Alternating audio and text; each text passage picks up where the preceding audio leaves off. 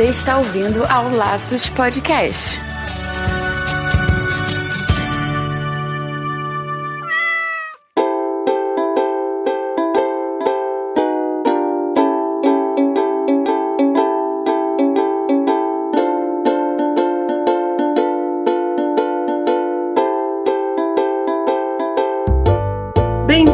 Ao Laços Podcast número 5. Eu sou o Wendy Bittar. E eu sou Marina Arinelli e aqui no Laços que vamos discutir tudo sobre o seu animal. Nesse episódio a gente vai conversar sobre castração, quais os benefícios, malefícios e riscos. Antes de tudo isso, vamos agora para os comentários que chegaram durante a semana.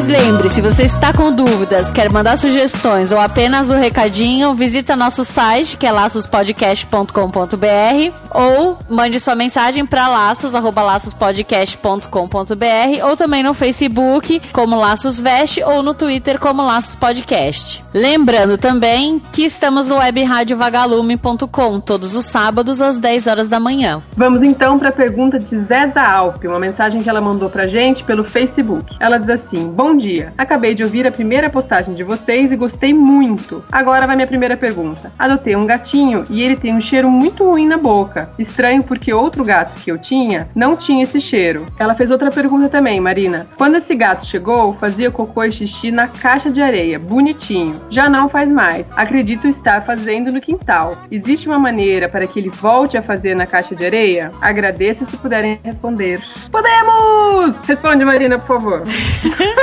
Wendy, você tirou minha concentração. tá bolando um negócio aqui na minha cabeça. Oi, Zeza. É o seguinte: o cheiro ruim na boca tem que ver o que que é. Pode só ser decorrente à contaminação da boca por conta de placa bacteriana, ou pode ter alguns outros problemas que também dão cheiro ruim na boca. Então, às vezes, problemas de rim ou estômago podem causar esse tipo de, de cheiro. Então, é bom e ver o que que tá acontecendo. Nunca é normal um gatinho pequenininho ter esse cheiro. Os adultos, como normalmente a gente não escova o dente, eles têm um odor forte. Isso, a segunda pergunta é o seguinte: você só tem um gato? Se você tiver só um gato, o ideal é que você espalhe pelo menos duas caixinhas de areia para cada gato, para estimular ele a fazer. Agora, se você tem um quintal fechado que tem areia ou terra, para ele é uma, uma grande caixa de areia, né? Então é difícil você fazer com que ele volte a fazer. Só se você começar a prender ele por alguns períodos e aí num ambiente onde tem a caixinha de, de areia e aí ele vai começar a voltar a usar. Agora não é garantido. Tem gato que se acostuma a fazer fora e que não volta na caixinha de areia. Mas Marina, é ruim o fato dele não estar tá fazendo na caixinha de areia? A única coisa ruim é que você não vai conseguir observar o xixi e o cocô, né? Você não vai conseguir ver como é que tá a consistência. O gato, ele é extremamente limpo, então quanto mais longe ele puder levar os dejetos dele, para ele é melhor. Então, ou você tem uma, várias caixas de areia que ele não precisa ficar tendo contato com a própria sujeira, ou você acaba tendo, ele acaba indo fazer fora mesmo, se ele tiver essa possibilidade, né? Chique esse gato, não? Pois é.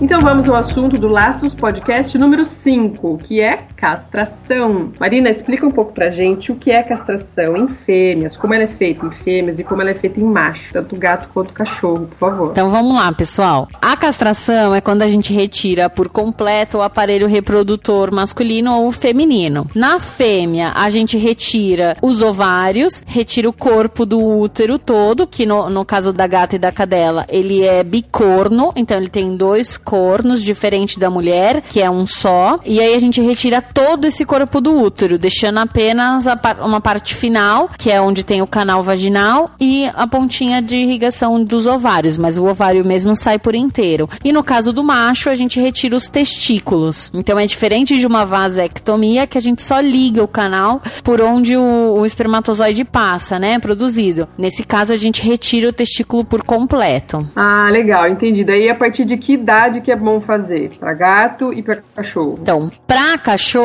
macho, a partir dos seis meses, tá? Beleza. Pro gato também, tá? Então, macho, sempre a partir dos seis meses. Pra gata e pra cadela é um pouco diferente. A cadela, hoje em dia, a gente recomenda que ela tenha o primeiro cio. Então, é diferente de antes. Antes era recomendado que se castrasse antes do primeiro cio para reduzir tumor de mama, tudo. Mas a gente já vê que a castração muito precoce, ela influencia também a longo prazo. Então, a gente espera ter o primeiro cio, que vai dizer pra gente que ela teve uma maturidade sexual, então o corpo tá 100% pronto, né, para ter uma gestação, para desenvolvido mesmo. Depois a gente castra. Então, na cadela, a gente espera o primeiro cio e castra logo em seguida. E na gata, a partir dos cinco meses, a gente já pode castrar. O cio da gata é bem diferente do cio da cadela. Ela não entra a cada seis meses no cio. Ela pode entrar num ciclo de cio que dura uma semana e isso se repete a cada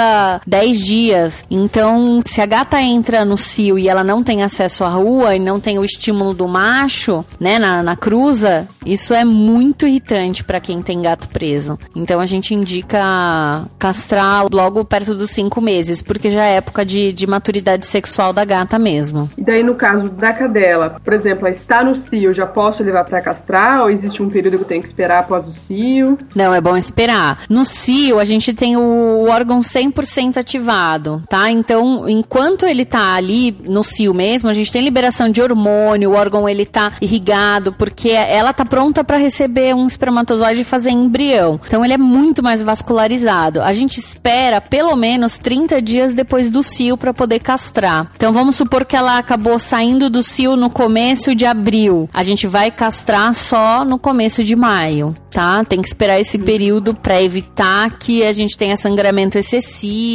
evitar que possa ter complicações durante a cirurgia. Ah, entendi. No caso da gatinha também? Não, a gata não sangra, né? Não, não sangra, mas o órgão também fica mais ativo. Agora, muitas vezes, como ela entra nesse ciclo de cio que é um atrás do outro, é, às vezes a gente precisa castrar ela no cio mesmo. Porque a gata, ela só ovula ou ela só sai do cio quando tem a penetração do macho. Se não tem, ela não ovula, então ela não sai definitivamente do cio. Então, a gente precisa castrar às vezes no meio do caminho mesmo. Não é tão ideal, o ideal é que você castre antes, mas em alguns casos que assim, a gata fica miando, fica rolando no chão, fica fazendo escândalo, aí é necessário fazer no meio mesmo. Entendi. E os riscos, Marina? Tipo, risco de vida, risco de ficar com alguma sequela, alguma coisa existe? Olha, existe. Primeiro de tudo, a gente tem que lembrar que castração é uma cirurgia, não é uma brincadeira, não é nada. Ah, é super simples, vamos ligar, vamos fazer uma castração. Castração é cirurgia e toda cirurgia tem o seu risco. Tanto,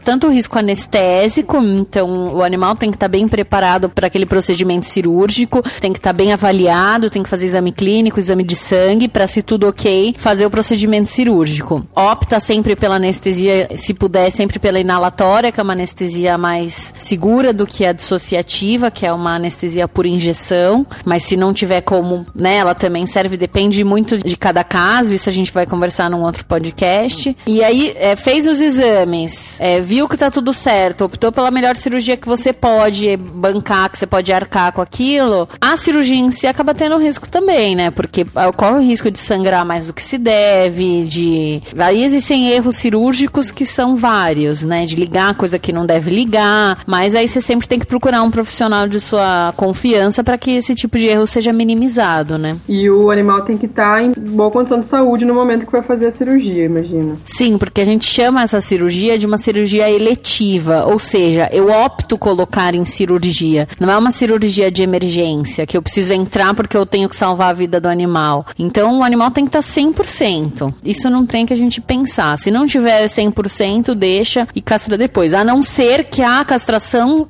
principalmente na fêmea, ela seja corretiva de uma doença. Por exemplo, uma infecção de útero. Aí eu tenho que castrar porque eu vou tirar todo esse útero fora e ela não vai estar na melhor condições, né? Mas aí não é uma, um procedimento eletivo. Eu não posso optar. Eu tenho que fazer o procedimento, entendeu? Ah, entendi. E daí, com todos esses riscos que de fato existem, a castração você vê como uma, um benefício só pro dono, porque daí no caso do gato, o gato não vai ficar miando, não vai ficar gato do telhado, a gatinha não vai ficar rolando, se esfregando e tal. No caso do cachorro, o cachorro do vizinho vai ficar pulando, ou seu cachorro não vai ficar pulando atrás do cachorro da vizinha. É só um benefício pro dono ou traz benefício também pros animais? Não, traz pros animais também. Pro dono também, né? Acho que é benefício pros dois lados. Pro dono tem tudo isso que você falou, então tira o inconveniente da, do cio, que é ficar sangrando pela casa, macho atrás, a gata que vai ficar super alucinada, ela fica super excitada, miando, gritando. E o cachorro macho diminui também marcação de território. Então aquilo do cachorro ficar fazendo xixi para tudo quanto é lado, quando a gente castra, melhora muito. E no gato macho, quando a gente castra, diminui a parte de territorialismo, né? Então ele fica um pouco mais caseiro, tenta ir menos pra rua, vai menos atrás de fêmea. Então isso são benefícios, acho que, pro dono. O animal em si, ele se beneficia, no caso da fêmea, ele se beneficia porque a gente reduz câncer de mama na cadela e na gata também. E a gente reduz tumor de ovário, infecção de útero, porque são coisas que a gente tira, né? A gente tira o útero e tira o ovário. Então você não vai ter esse tipo de problema. Quanto antes você castrar, quanto mais cedo o animal for, maior a taxa, menor, na verdade, a taxa de incidência de câncer de mama, né, neles. Uhum. Então eles já falam que se você castrar entre o primeiro e o segundo cio, você tem uma redução de até 80% do câncer de mama. Lembrando que para o animal ter o câncer de mama, ele tem que ter a genética favorável para isso, né? Então eu tenho a genética e não sou castrado, a minha chance de ter câncer de mama é maior. Mas eu tenho a genética e não e castrei cedo, então eu tenho só 20% de desenvolver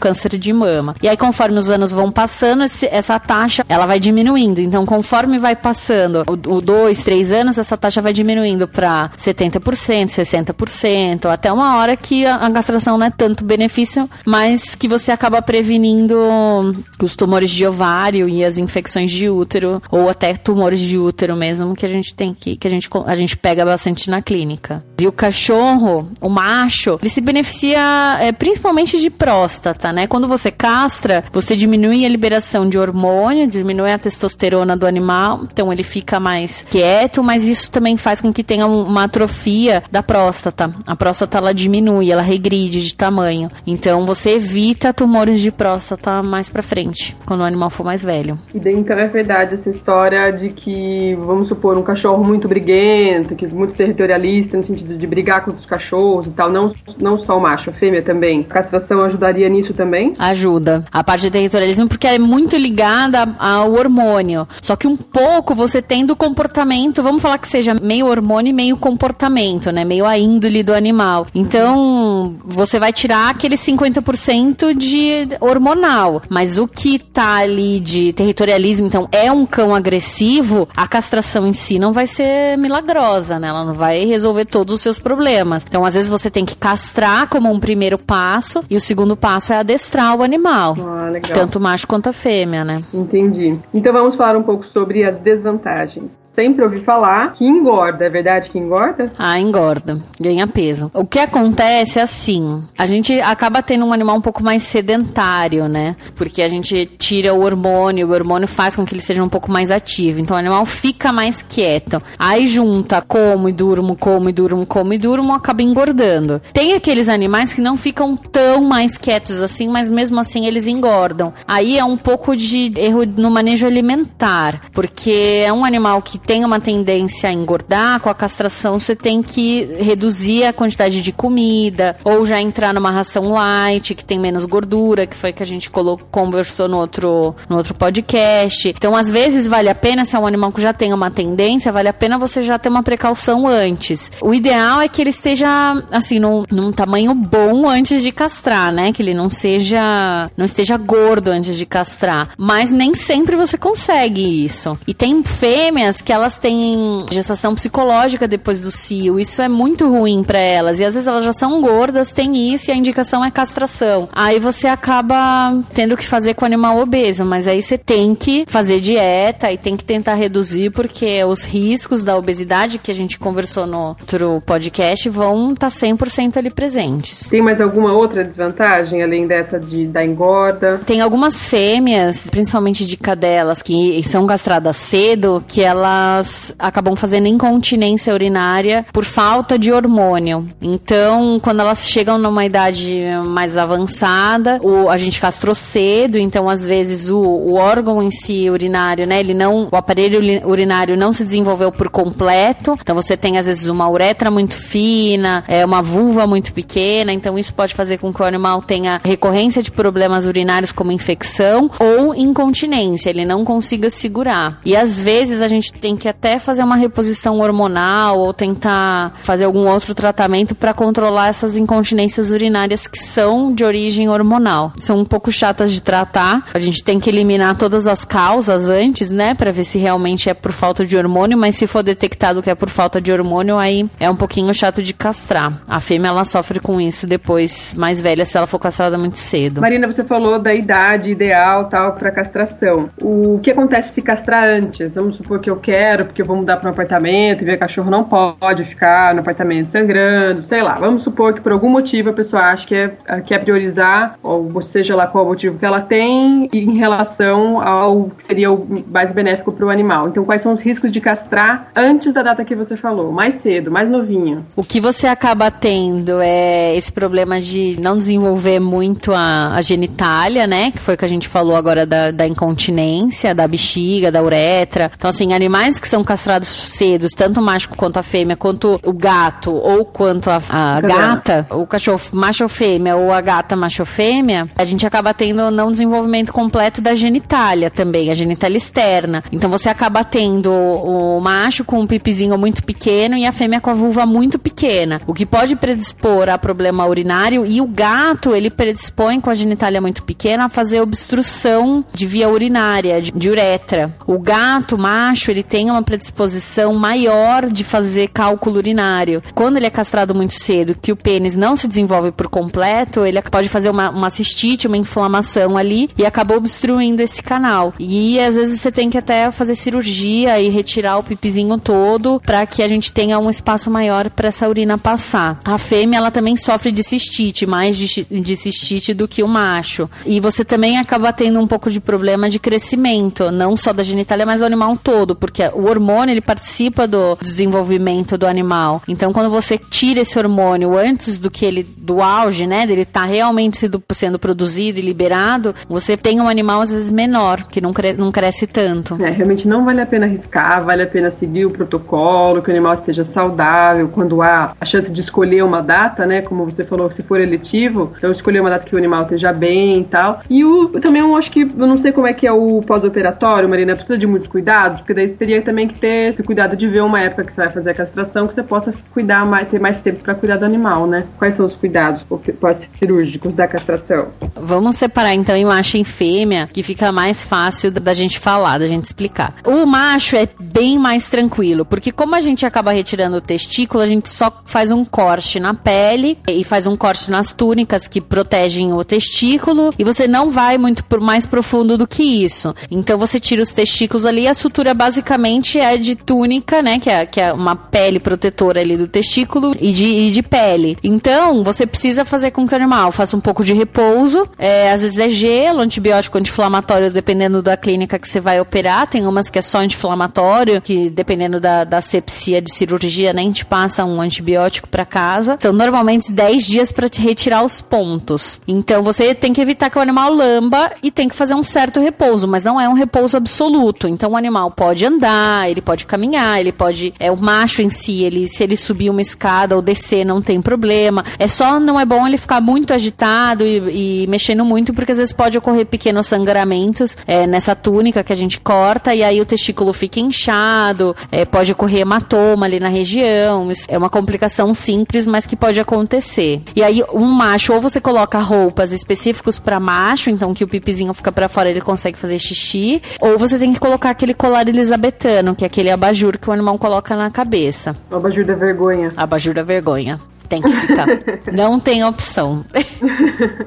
e eles amam, né, abajur. É, eles demoram para se adaptar e depois, depois de uns três dias, normalmente eles estão bem adaptados, né? Que no começo eles travam total. Tem cachorro que não faz xixi, que não faz cocô, que não come por causa do, do abajur. Então, às vezes você tem que tirar, mas que ele fique sob, sob sua supervisão, né? Não é bom ele ficar sozinho, porque como coça, depois de um tempo de cicatrização, no começo dói, depois para de doer e começa a coçar, porque tá cicatrizando. Então, ele não tem outra maneira para fazer isso a não ser com a boca, né? E aí ele vai lamber e acha um fiozinho lá, aí ele começa a puxar. E por mais que doa, aí que ele puxa mais ainda. Então vira um ciclo e pode arrancar todos os pontos da castração. E aí, pra cicatrizar depois, é mil vezes pior do que você fazer uma primeira cirurgia. E aqueles colares que eu já vi também, que parecem aqueles, aqueles colares que a gente usa pra coluna, sabe? Que, que segura o, o pescoço reto, no nosso caso, né? Que, que, que essa é a função. Tem uns colares assim pra cachorros também, né? Acho que dependendo do tamanho do cachorro dá certo, dependendo do, cachorro, do tamanho do cachorro não dá. Dá certo, chama colar cervical. A gente também usa para contenção de coluna, mas já usei em cachorros que foram castrar, em machos que foram castrar e deu certo, porque ele não consegue dobrar para chegar lá embaixo, né? Tem cachorro que é muito peludo ou cachorro que faz otite porque fica com colar, o colar cervical é uma opção,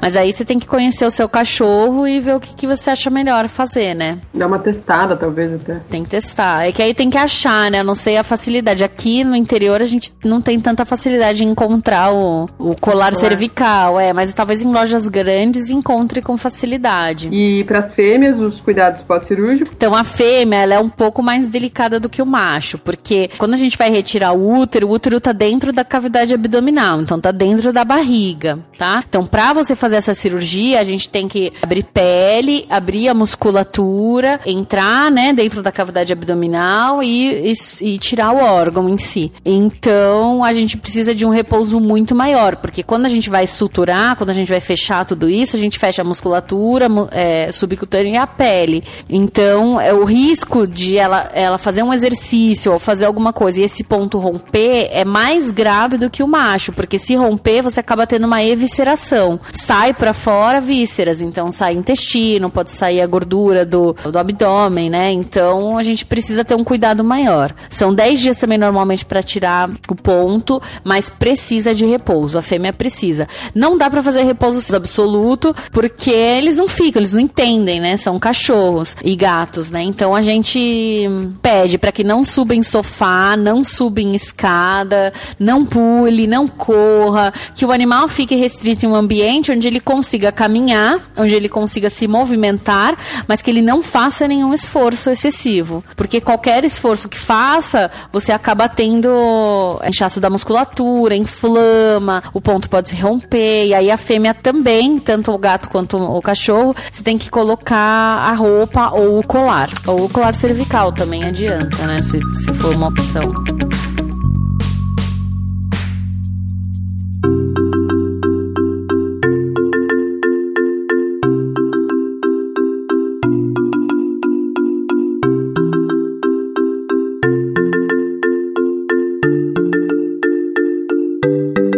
Tô imaginando aqui, pra gato, isso deve ser bem difícil de conseguir de fazer, hein? Não, é muito difícil. Gata é. Tem que... Normalmente eles acabam aparecendo com uma musculatura mais inflamada, tudo, porque para você conter um gato de pular é muito difícil, né? Então normalmente você põe num ambiente onde ele não tem aonde ele pular. E aí, além de tudo isso, ele começa a ficar extremamente estressado, né? Então, às vezes ele acaba dando uma escapada ou outra, e aí inflama um pouco, e aí tem que estar tá medicado para isso para que não sinta tanta dor, né? Então já sabemos quando castrar, o porquê castrar, como cuidar depois da castração. E daí castrou, não preciso mais me preocupar com isso. Não entra mais no cio, posso esquecer esse assunto de castração. Como que funciona de cio? Não, sempre que você castrou, o animal nunca mais deve entrar no cio. Então, como a gente retira dos dois ovários, a gente fica só com o canal vaginal ali, ele só descama, o canal vaginal só descama se você tem o estímulo do hormônio.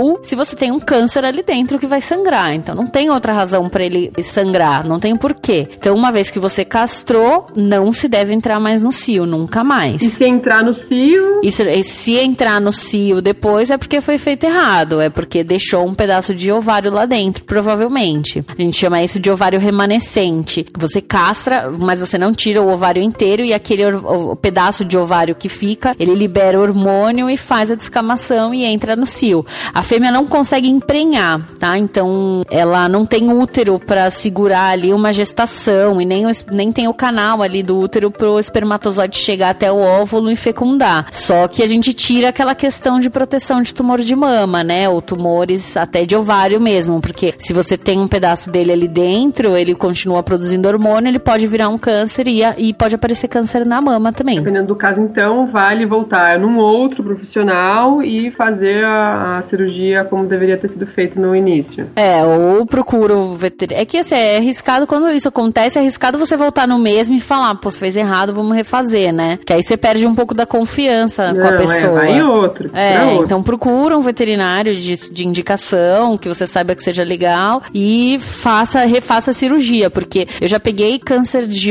de ovário por causa de ovário remanescente, que fica, é um pedacinho que fica minúsculo, de meio centímetro. E quando você vai fazer a, a cirurgia para retirar, ele já virou um câncer, ele tá com 5 centímetros. Então é hum. sério, a gente tem que fazer, tem que retirar, não é para ficar. Entendi.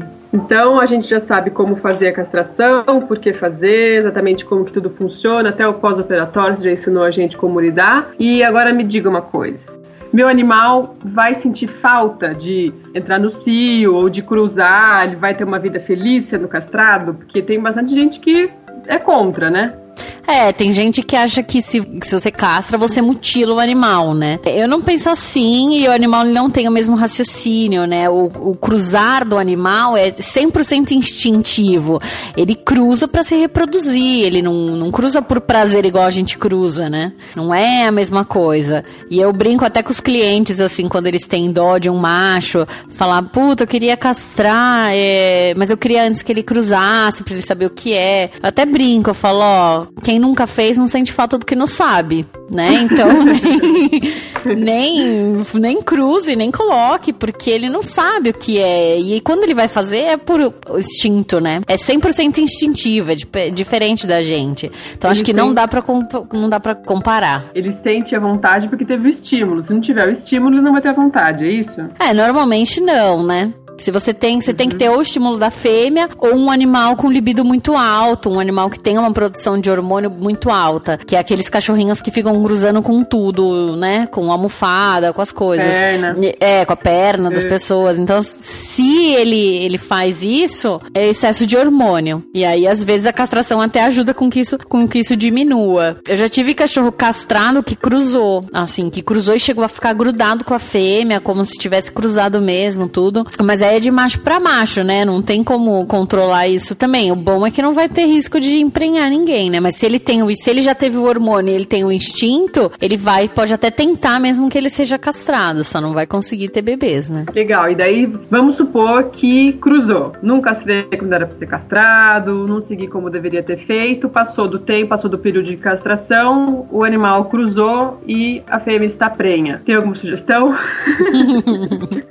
Meu, deixa nascer, né? Não tem o que fazer, claro. né? Então, assim, emprenho, você não, não tem o que fazer ali, você descobriu porque você só vai descobrir depois, né? E o, a gestação da gata e da cadela são, é, são gestações de 60 dias, são gestações curtas, né? São dois meses para nascer. Então, normalmente a gente descobre com um mês, ou seja, a gente tá no meio da gestação. É como se uma mulher grávida de nove meses descobrisse com quase cinco meses que ela tá grávida. Vai tirar? Não, não vai tirar, já é um serzinho formado lá dentro. Então, eu sou contra nesses casos, eu, eu deixo sempre ter. Agora, vamos pensar, uma coisa se você for dono, se você, se você for dono, você tem que ter uma posse responsável, né? Você tem que, se você cruzou sem querer, mesmo que seja sem querer, você tem que dar um destino certo a esses animaizinhos. A gente vê muito abandono por aí e a gente vê porque as, os animais cruzam e os animais são abandonados. Os filhotes são jogados na rua, são jogados em caçambas de lixo, são jogados dentro de saco, porque você acaba acaba tendo um, uma proliferação que você não queria. Então a castração nesse, nesse sentido, ela é muito benéfica, é controle populacional. Beneficia, inclusive, toda a sociedade, porque você tem menos cachorro de rua, você tem menos doenças sendo transmitidas por animais de rua. Então é, é uma questão de zoonose mesmo, é uma questão de, de equilíbrio da sociedade. A gente não tem predador de cão e gato, né? A gente é o maior predador deles. Então, o certo é que a gente castre para reduzir população mesmo. Eu acredito muito nisso. Principalmente em periferia, né? Quando a gente vai falar em periferia. Porque o animal fica na rua, daí é uma fêmea. Se você ter, pra você ter uma ideia, se um animal viver até 10 anos, uma fêmea ela pode gerar até 100 filhotes. Se isso ela tiver só 5 animais por cria. E uma gata, se ela tiver de 4 a 5, ela pode ter até 200 filhotes durante uma vida. Então pense que são 200 ou 100, 100 ou 200 animais abandonados aí, sem um, um destino certo. É muita sacanagem, né?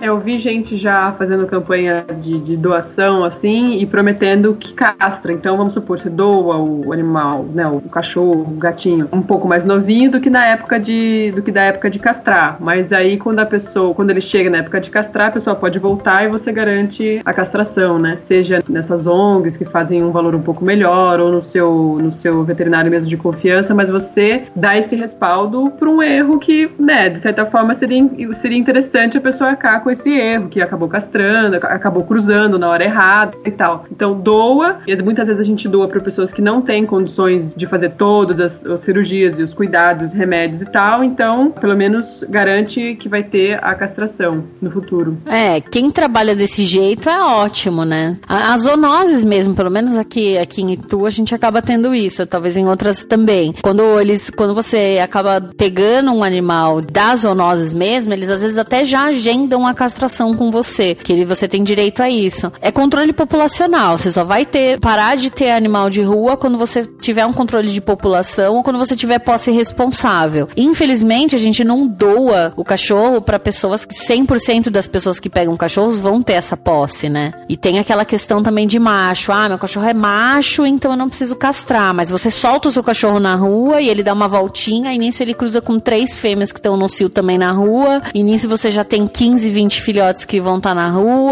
E aí isso é uma bola de neve, né? Então, se você tem uma ONG ou alguém que faz esse trabalho de doar com a castração, é o caminho certo. São pessoas que sabem desse, de toda essa problemática social que a gente tem, que é o excesso de filhote ou abandono de animais, né? Isso, sempre que for doar, dá uma pesquisadinha, pergunta pra pessoa, pede pra pessoa vir, você conversa um pouco com a pessoa, um, né, um pouco antes de, de doar, dá uma pesquisada. A gente tem como dar uma fuçadinha, né, no Facebook e tal. Dá uma olhada pra você ter, sentir um pouquinho para quem que você tá doando, né? Porque tem muita gente que faz crueldade. Ah, gato preto em época de Halloween. Pelo amor de Deus, dá uma pesquisadinha antes.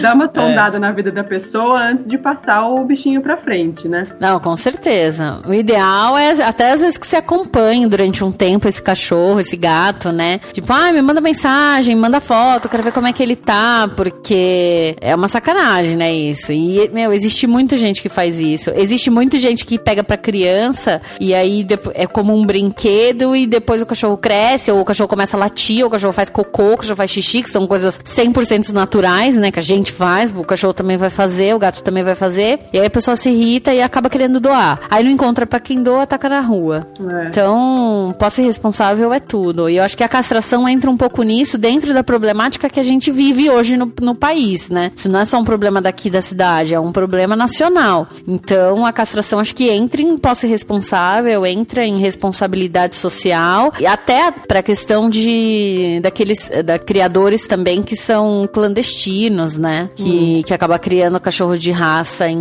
em condições é, surreais, né? São, uhum. Nossa, são condições horríveis. Então, castrando, mesmo que você venda para uma pessoa que tem interesse, se você vender o castrado, você sabe que a pessoa não vai fazer isso com o seu cachorro, né? Com, com aquele uhum. cachorro que às vezes você criou, ou você, puta, queria tirar, eu tenho um cachorro de raça, eu quero tirar uma cria e doar ou vender porque eu preciso de dinheiro, eu preciso de alguma coisa. Então não tem problema, não precisa ser contra, mas ser responsável na questão de quem você doa ou de controle, de, de qualidade de vida que esses filhotes vão ter.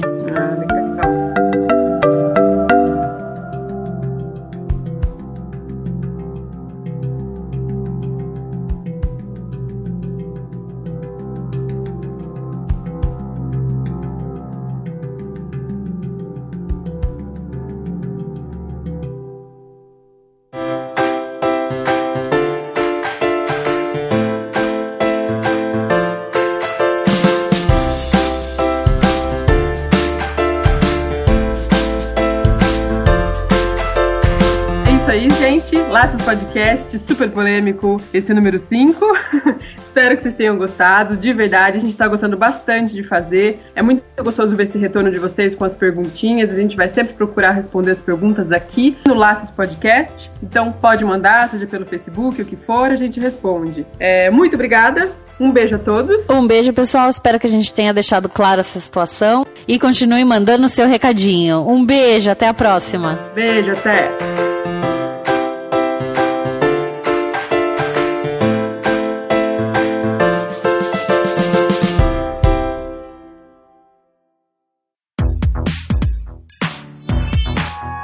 Podcast foi editado pela Isso Aí Design.